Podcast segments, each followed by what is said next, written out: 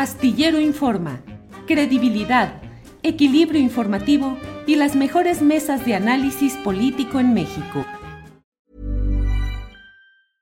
Cool fact a crocodile can't stick out its tongue. Also, you can get health insurance for a month or just under a year in some states. United Healthcare short term insurance plans, underwritten by Golden Rule Insurance Company, offer flexible, budget friendly coverage for you. Learn more at uh1.com. I'm Sandra, and I'm just the professional your small business was looking for. But you didn't hire me because you didn't use LinkedIn jobs. LinkedIn has professionals you can't find anywhere else, including those who aren't actively looking for a new job but might be open to the perfect role, like me. In a given month, over 70% of LinkedIn users don't visit other leading job sites. So if you're not looking on LinkedIn, you'll miss out on great candidates like Sandra. Start hiring professionals like a professional. Post your free job on linkedin.com/people today. Ahí don Salvador Frausto, a quien saludo con el gusto de siempre. Salvador, buenas tardes. Julio, Jorge, qué gusto estar aquí con ustedes eh, de nueva cuenta. También un saludo al auditorio. Gracias. Jorge Meléndez, buenas tardes. Buenas tardes, Julio, Salvador, tu equipo, la audiencia, a todos. Ojalá. Gracias, Jorge. Like, y ojalá este, podamos tener algo contra estos señores oligopólicos y oligofrénicos que nos sacan cuando a ellos les da la gana de las plataformas. Pues sí, ya se cerró el acuerdo eh, de Twitter por uh, 44 mil millones de dólares que paga Elon Musk o Musk, eh, como se pronuncia correctamente, fundador de la firma automotriz Tesla. Llegó a un acuerdo para comprar Twitter por 44 mil millones de dólares. Se queda ya con el control de la plataforma de redes sociales. Lo estoy leyendo en Milenio, ¿eh, Salvador? Que conste. Oye, Salvador, antes, antes de ir a este y otros temas, platícanos antes de que se nos vaya el tiempo y se nos vaya también este tema, lo publicado hoy en Milenio referente a las uh, instrucciones que habría dado Peña Nieto al propio Lozoya sí. para corrupción, para el dinero eh, eh, hacia eh, Anaya. El título de Milenio dice, Lozoya acusa a Peña de ordenar personalmente pago, entre comillas, a Ricardo Anaya. ¿De qué va este tema, Salvador? Así es, eh, Julio, pues mi, mi, colega José Antonio Belmont consiguió eh, poder ver la ampliación de la declaración de Lozoya, en la cual eh, da algunos detalles extra eh, en, este, en estas eh, declaraciones que da ante la Fiscalía, en las cuales pues dice concretamente Lozoya que personalmente Peña Nieto le pidió que le diera un pago de soborno a Ricardo Anaya por el tema de las reformas eh, estructurales que le llamaban en esa época, la reforma eléctrica, energética, que fue parte fundamental de, del esquema de, corrupción que se ha ido dibujando a partir de, de, dinero dado a los diputados y a personajes importantes del, del PAN y del PRI principalmente, para que votaran a favor de la reforma energética de Peña Nieto. Entonces, esta información es muy interesante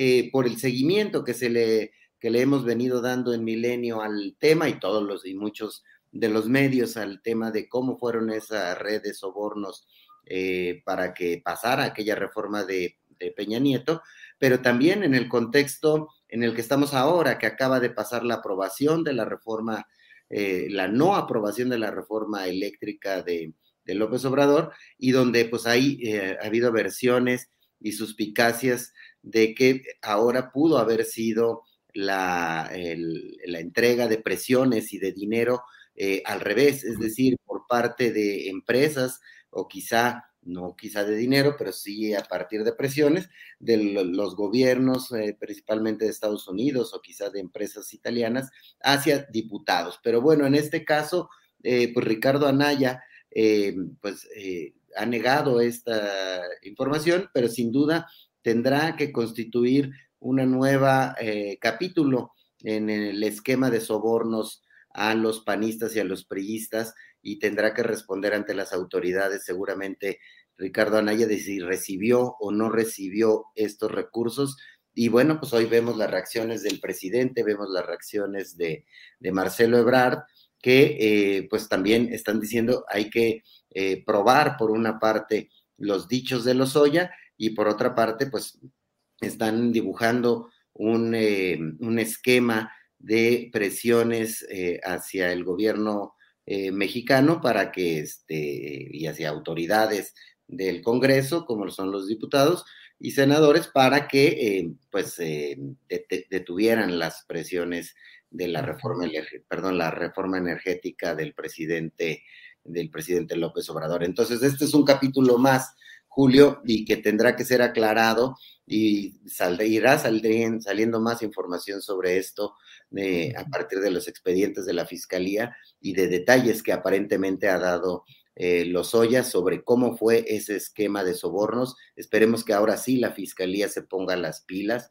la, la, la tortu, tortuhertz, como se le, se le ha llamado, se ponga las pilas y llame eh, y lleven a, a, Naya y a otros personajes a declarar y efectivamente cómo fue eh, este esquema de entrega de recursos. Ha habido ya algunos videos que dan algún tipo de evidencias a personajes cercanos a gobernadores recibiendo dinero físicamente en el Congreso mexicano. Entonces, eh, sin duda, eh, eh, todo este tema que tiene que ver con las reformas energéticas, hay unos intereses tremendos de empresas muy poderosas e internacionales y del gobierno estadounidense sobre los diputados de oposición, Julio y Jorge.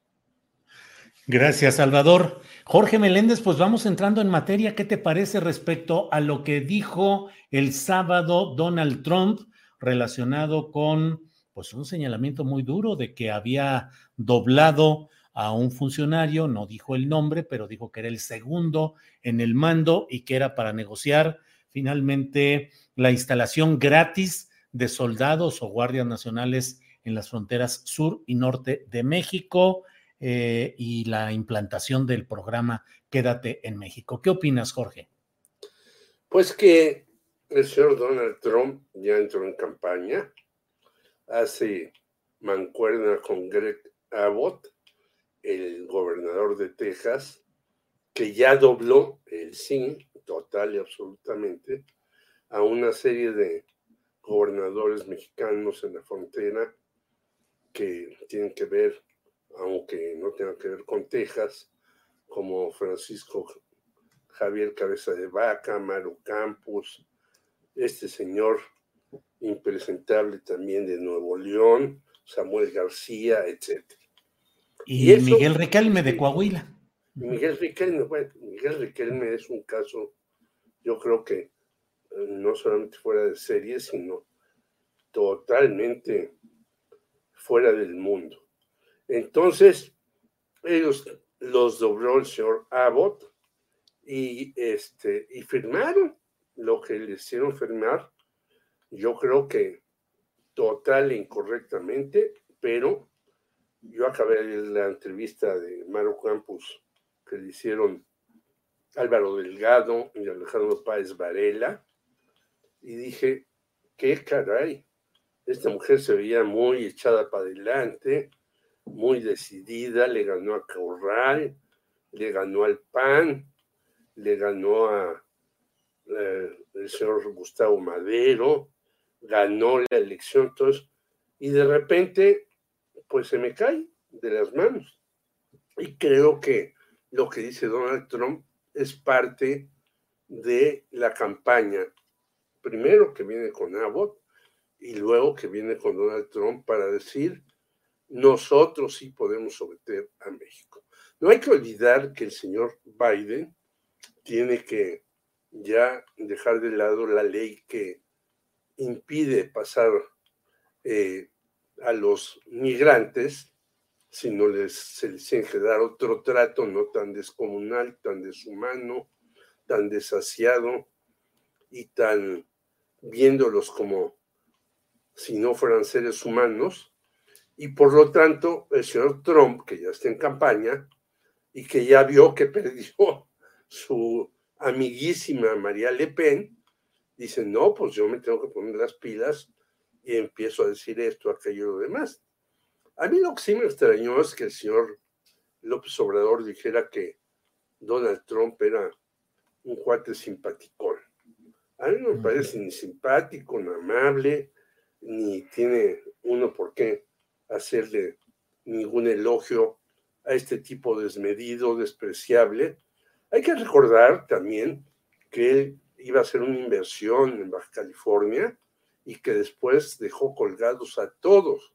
Esa es la mínima parte del señor Donald Trump, pero sí hay que recordarlo, como es un empresario que no cumple con sus propuestas.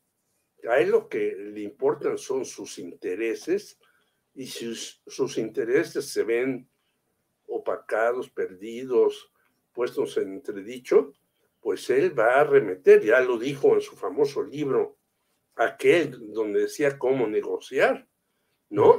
Eh, por las buenas, por las malas, por las que sea.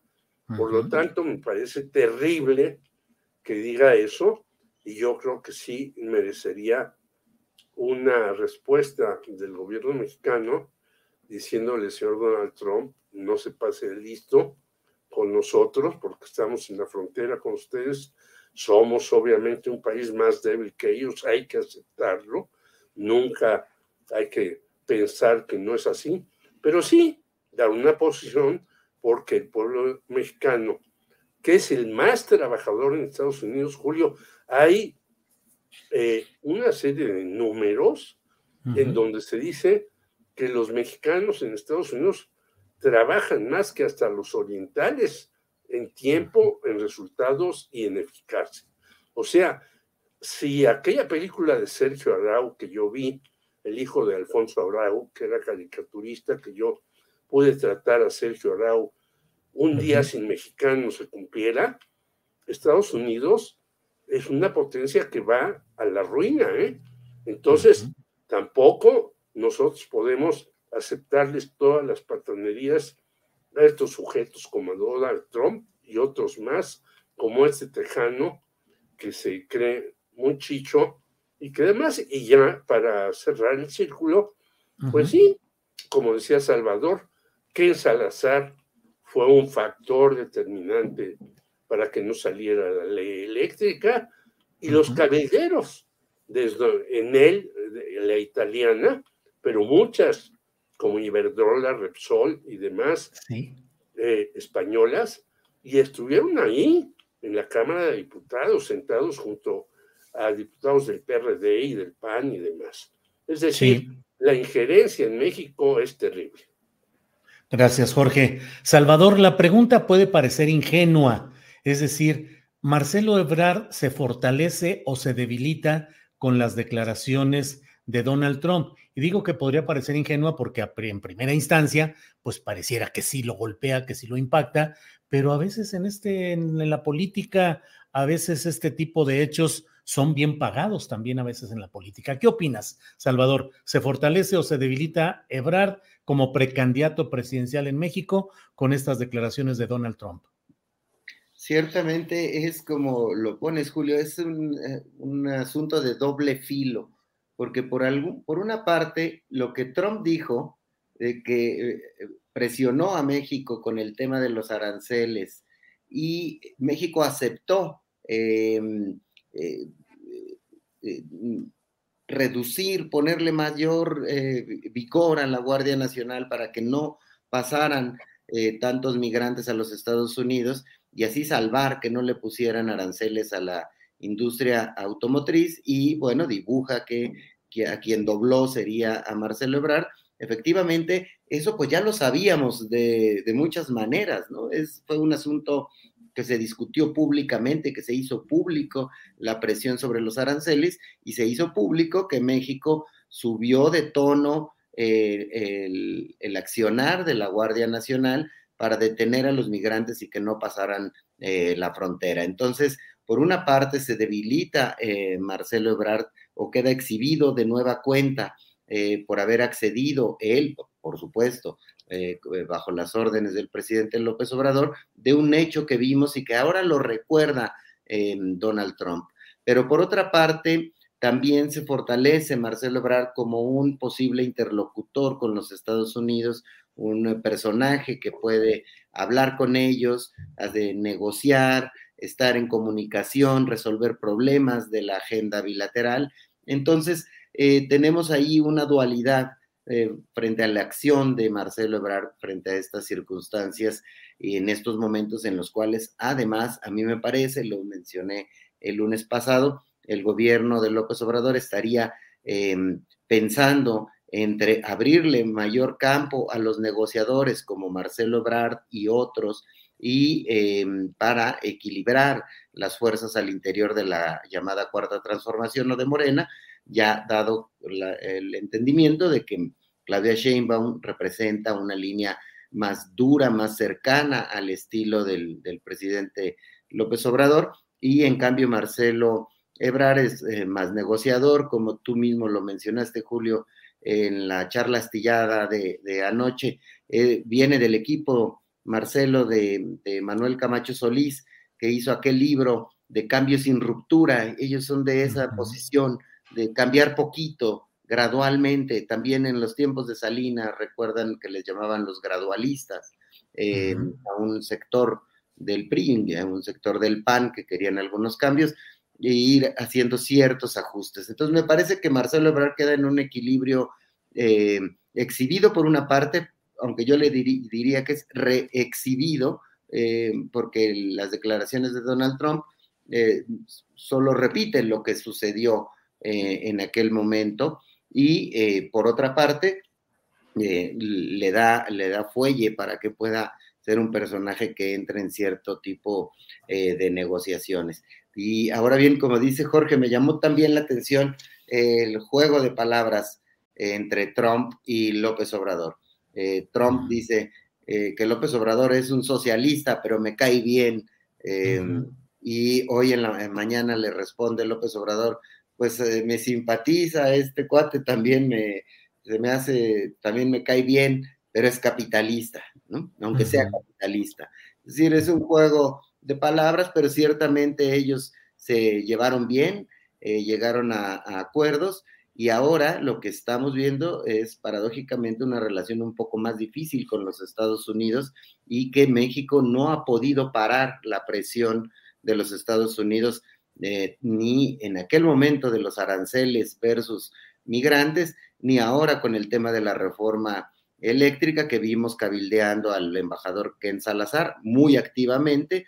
Lo vimos también a John Kerry entrar con empresarios a Palacio Nacional y eh, desde ese tiempo podía entenderse que había un cabildeo muy, muy fuerte para estos temas y sigue, según lo que acabamos de ver este fin de semana en Veracruz, cuando a propósito de, la, de eh, conversaciones sobre el istmo, el propio eh, Ken Salazar, al terminar un evento, le dice al presidente, espérame tantito, como hoy pones, Julio, por cierto, en tu columna, dice, espérame tantito, eh, presidente, déjame hablar y que hablen tres poderosos empresarios de los Estados Unidos en ese evento, actuando Ken Salazar como un maestro de ceremonias.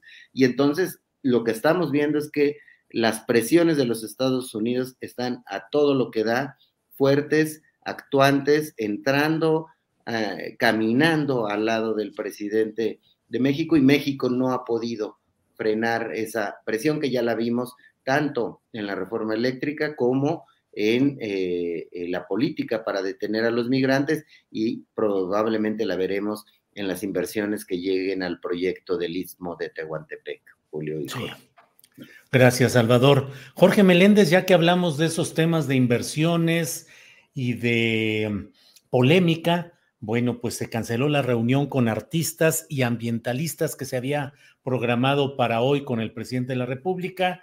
El presidente de la República ha hecho críticas a Derbez, quien ha contestado eh, pues también en un tono irónico. ¿Cómo ves todo este tema de el tren Maya, de las críticas de ambientalistas, no solamente estos artistas famosos, sino también un desplegado de 300 eh, académicos, especialistas, ambientalistas, en fin. ¿Cómo ves todo esto, Jorge Meléndez?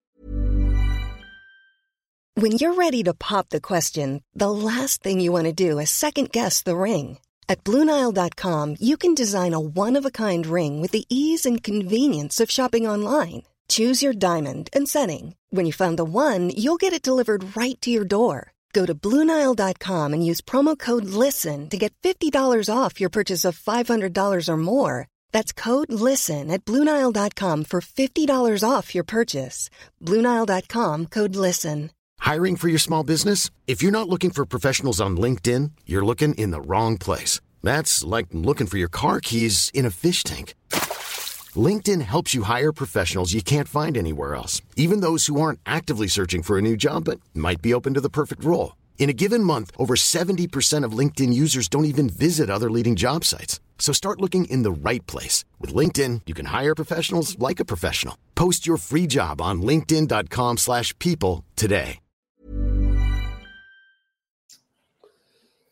Yo lo veo mal, desgraciadamente. A mí me parece que es gravísimo que se haya pospuesto, ojalá sea pospuesto, o cancelado totalmente la reunión. No por el señor Derbez, que puede hacer todos los chistes que le dé la gana, a eso se dedica, ni por el señor Albarrán, que yo lo respeto mucho y es un gran músico, pero eh, qué bueno que tenga conciencia social y que esté del lado de este tipo de tarea, ni de Kay del Castillo, que es eh, magnífica para mí y es muy atrevida, sino de todos los ambientalistas que están ahí, que han estado ahí metidos en la zona maya, que han estado defendiendo el territorio. No hay que olvidar que México es de los países donde más matan ambientalistas.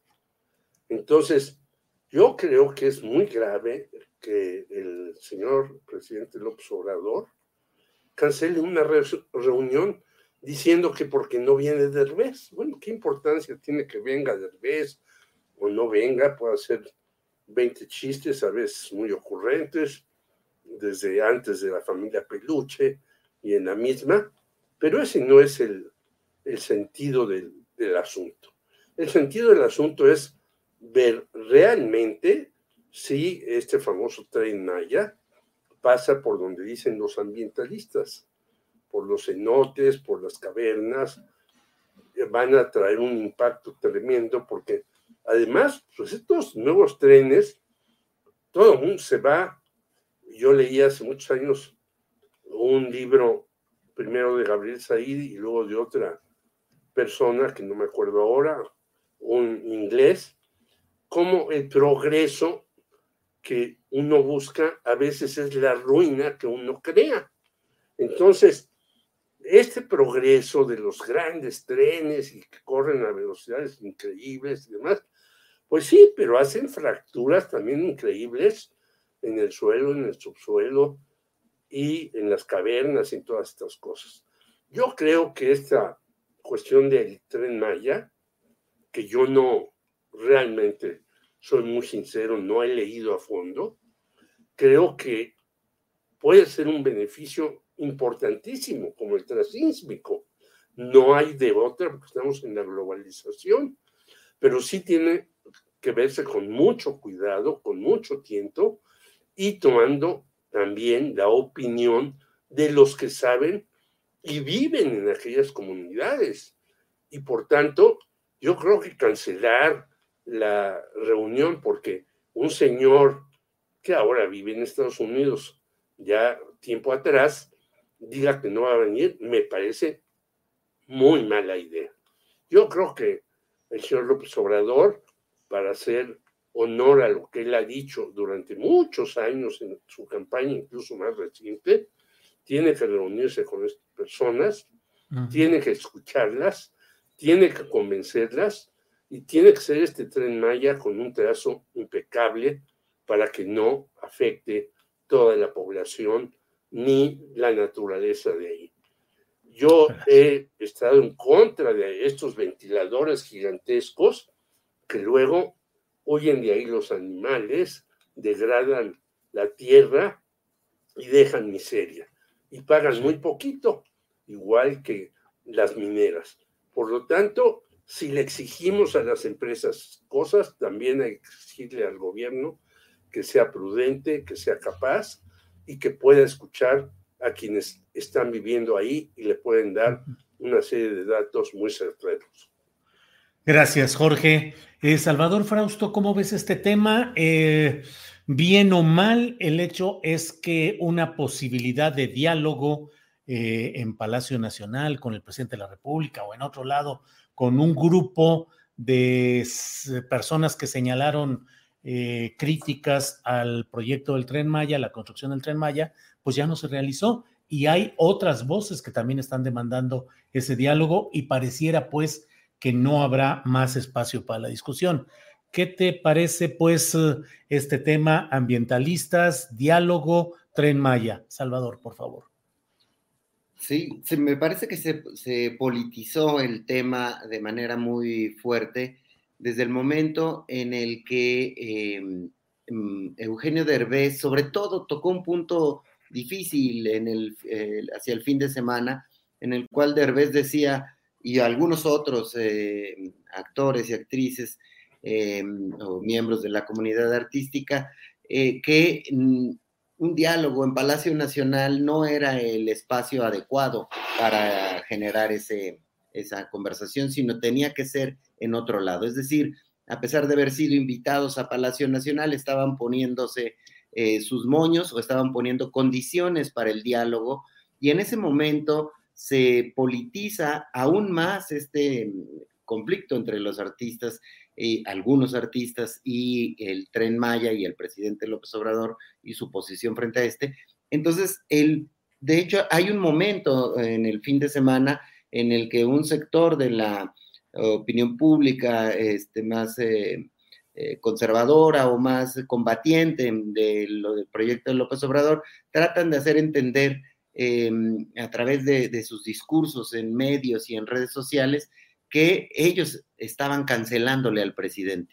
Eh, me parece que ese es el asunto por el cual deciden desde Palacio Nacional cancelarlo porque no van todos los convocados por el protagonismo que empezó a tener Eugenio Derbez frente a este asunto y porque no iba a poder haber un diálogo real si no estaban los involucrados o el aparente líder que sea de este grupo de artistas que podría identificarse en Eugenio Derbez, cualquier acuerdo al que hubieran llegado en Palacio Nacional no hubiera sido adecuado para los ojos de un personaje neoambientalista como Eugenio Derbez, que de pronto nos surgió con esos intereses que no se le conocían en el pasado a él ni a muchos otros.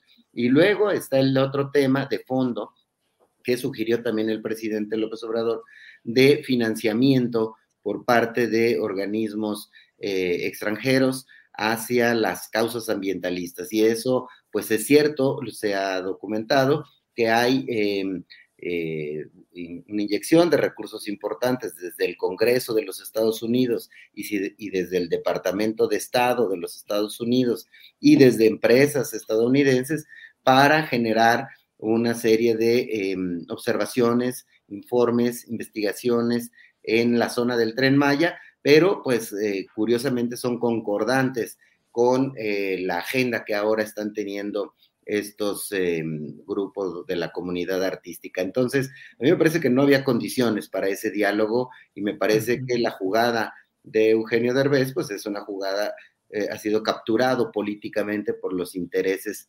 opuestos a, em, al desarrollo del tren Maya. Y de telón, de fondo ahí, el asunto de los temas de desarrollo siempre son muy, muy complicados, ¿no? Terminan arrollando, lastimando el medio ambiente, eso es cierto, eh, y todos los proyectos deberían tener todos los cuidados para que esos daños se, eh, se limiten, se hagan menores, yo he oído de muchos ambientalistas algunos asuntos que podrían ser tomados en cuenta para proteger la fauna y la flora de la zona. Eh, sin embargo, ahora estamos frente a un asunto más eh, absolutamente con dos, dos visiones muy fuertes y otra vez con un proyecto de, de, suma importancia para el presidente López Obrador. Entonces, sí, me parece que han sido capturados políticamente lo, el grupo de ambientalistas, particularmente Eugenio Derbez, por los intereses de, eh, los Estados Unidos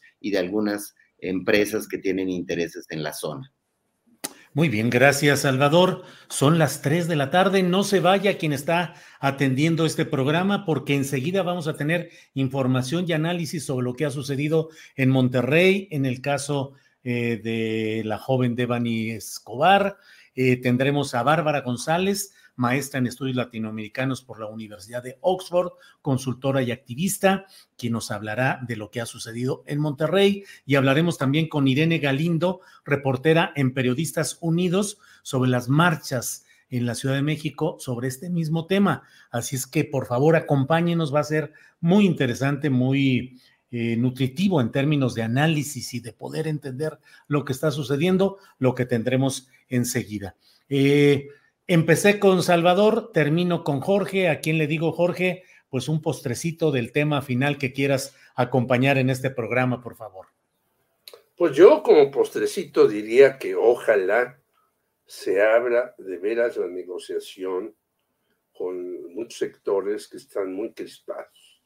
A mí sí me preocupa que las cosas sigan crispadas, sigan los jaloneos por uno, por otro, por otro lado, y no se pueda llegar a una negociación. Ya hemos visto cómo están las cosas en muchos otros lugares. Nosotros estamos aquí como el jamón del sándwich entre una serie de impresentables en Centroamérica, en Nicaragua, en El Salvador, en Honduras, y todas las locuras de estos señores que se llamen Donald Trump o estén en el Partido Republicano, que quieren simplemente imponerse a como de lugar. Y yo creo que necesita eh, el señor Obrador un mayor apoyo. Hay mucha gente que estamos preocupados porque se abre este diálogo, que se sigan sumando voces, porque el 2024, si llega como ha ocurrido, por ejemplo, en Francia, pues va a tener una situación muy difícil allá. No hay tantas broncas en esas elecciones, pero las elecciones de 2024 pueden ser muy problemáticas en este México tan convulso, tan violento y donde se siguen, por desgracia, y qué bueno que vas a tener a esas invitadas, se siguen asesinando a muchachas por aquí, por allá, por acullá, y sigue el señor Samuel García viendo su gobierno como si fuera un influencer, ¿no? Yo lo vi, el mensaje que mandó, y presume un reloj de cientos de miles de pesos, como si dijera, vean que yo soy el muchacho chicho de la película a todo dar. Yo creo que un gobernador no puede mandar un mensaje de condolencia a la familia de Devani ni a todas las muchachas que por muchos lugares ellas solas se organizaron y fueron a marchar, sino debe de hacerlo con mesura, con prudencia y no como este señor que le seguramente su señora Mariana Rodríguez le dijo, saca tu relojote para que vean qué chicho eres tú en este momento en este país. Bueno, Jorge, pues muchas gracias. Salvador Frausto, gracias, buenas tardes. Se nos fue el tiempo como agua, pero creo que lo esencial, pues lo abordamos. Salvador, gracias, a reserva de lo que desees agregar. Gracias, eh, Julio. Un saludo a Jorge y al auditorio. Pues es un, gusto estar aquí con ustedes este lunes. Gracias, Salvador. Jorge Meléndez, gracias y buenas tardes. Gracias. Planning for your next trip? Elevate your travel style with Quince. Quince has all the jet setting essentials you'll want for your next getaway, like European linen, premium luggage options, buttery soft Italian leather bags, and so much more. And is all priced at 50 to 80% less than similar brands. Plus, Quince only works with factories that use safe and ethical manufacturing practices. Pack your bags with high-quality essentials you'll be wearing for vacations to come with Quince. Go to quince.com/pack for free shipping and 365-day returns. ¿Te preocupas por tu familia? Entonces, ¿por qué darles solo huevos ordinarios cuando pueden disfrutar de lo mejor? Eggland's Best, los únicos huevos con ese delicioso sabor fresco de granja, además de la mejor nutrición, como 6 veces más vitamina D, 10 veces más vitamina E y 25% menos de grasa saturada que los huevos regulares, además de muchos otros nutrientes importantes. Así que, dales los mejores huevos. Eggland's Best, mejor sabor, nutrición, mejores huevos. Para que te enteres del próximo noticiero, suscríbete y dale follow en Apple, Spotify, Amazon Music, Google o donde sea que escuches podcast. Te invitamos a visitar nuestra página julioastillero.com.